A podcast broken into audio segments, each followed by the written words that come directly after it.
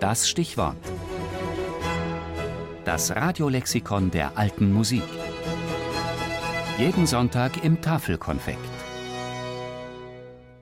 Buxheimer Orgelbuch. Bedeutendste Quelle für Tastenmusik des späten Mittelalters.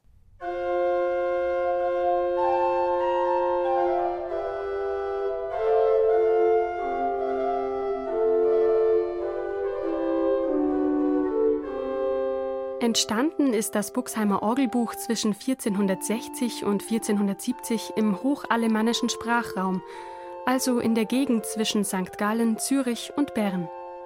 Vor allem die Schreibweise der deutschen Titelüberschriften deutet darauf hin. Namensgebend war dagegen die ehemalige Reichskartause Buxheim bei Memmingen. In dieses Kartäuserkloster war die Handschrift wohl Anfang des 16. Jahrhunderts gelangt – als der Weltpriester Hildebrand Brandenburg von Biberach sich der Kartause anschloss und seine etwa 450 Bücher umfassende Privatbibliothek in den Bestand des Klosters einbrachte.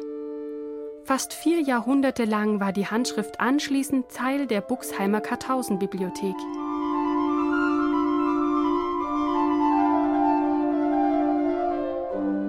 Dass die Orgelhandschrift ausgerechnet in einer Kartäuserbibliothek aufbewahrt wurde, das ist insofern erstaunlich, als der Orden in seinem Gottesdienst nur den einstimmigen Gesang des gregorianischen Chorals zulässt. Die sogenannte Figuralmusik, und dazu sind die mehrstimmigen Orgelstücke des Buxheimer Orgelbuchs zu rechnen, ist in der Kartäuserliturgie nicht vorgesehen. Auch basiert ein Großteil des Repertoires auf weltlichen Stücken.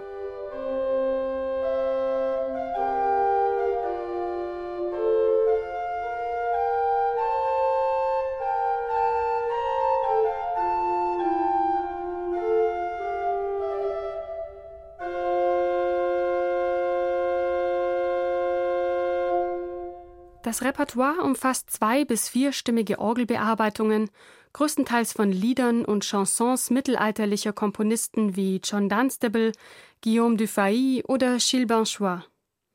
Auch Lehrwerke für Orgel sind darin enthalten. Zum Beispiel das sogenannte Fundamentum Organisandi von Konrad Paumann.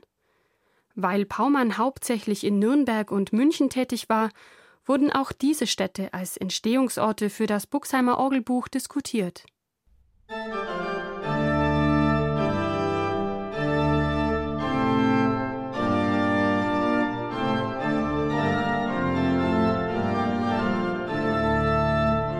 Die musikhistorische Bedeutung des Buxheimer Orgelbuchs liegt in der Dokumentation der reichen süddeutschen Orgelmusikpraxis im 15. Jahrhundert.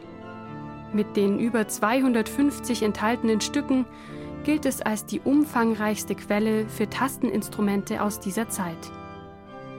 Inzwischen zählt das Buxheimer Orgelbuch zu den Beständen der Bayerischen Staatsbibliothek in München.